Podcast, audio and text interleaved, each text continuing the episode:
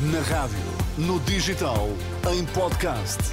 Música para sentir, informação para decidir.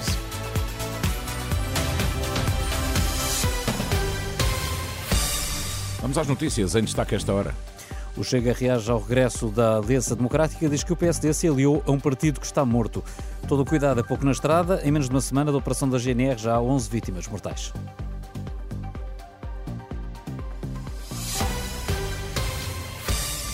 Já está há alguns dias na estrada a Operação Natal Ano Novo da GNR e o balanço ainda nem é meio, não é nada animador. Entre a passada sexta-feira e o final do dia de ontem já morreram 11 pessoas nas estradas controladas pela Guarda Nacional Republicana, 32 pessoas ficaram feridas com gravidade e cerca de 380 com ferimentos ligeiros.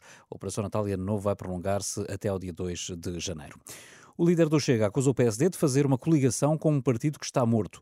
É assim que André Ventura reage ao anúncio da nova edição da Aliança Atlântica, da Aliança Democrática, que vai juntar o PSD e o CDS numa coligação pré-eleitoral.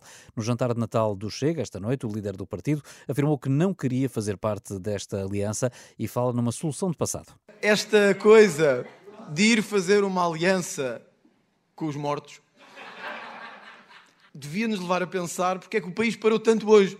E, e, é verdade que amigos meus me ligaram e disseram: Tu já viste isto? O PSD vai com o CDS. E eu disse-lhes: E então? Não achavas que isso ia acontecer? Eles disseram: Pá, sim, mas eu não percebo por que raio e por que porra nós vamos ressuscitar mortes que já não existem em Portugal. E eu disse-lhe: A razão é simples. É que um já está morto, o outro vai morrer a seguir às eleições de 10 de março. André Ventura garante que o partido vai sozinho a votos em março do próximo ano e afirma que esta coligação é indiferente para o partido que lidera. E o país pensava que nós estávamos preocupados com isso. Nós é-nos absolutamente indiferente que o PSD decida fazer com quem entender as suas coligações.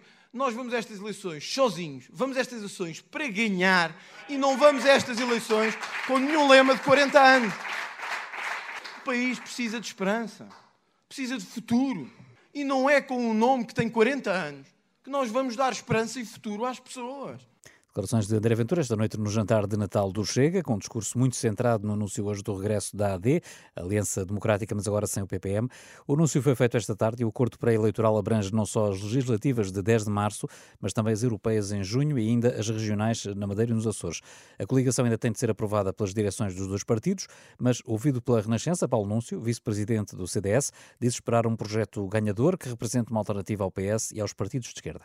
Estamos a falar de um esforço de convergência de dois partidos, o PSD e o CDS, que se conhecem muito bem, que já trabalharam muitas vezes em conjunto eh, em governos no passado, e, por outro lado, eh, vai-se buscar o melhor espírito eh, da Aliança Democrática de Francisco Sá Carneiro e Adelina Mar da Costa.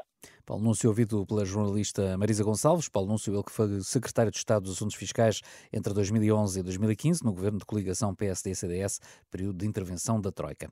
A Procuradoria-Geral da República anunciou a criação de uma equipa mista de apoio às investigações eh, no âmbito da Operação Influencer, que inclui a Polícia Judiciária, até agora afastada deste processo.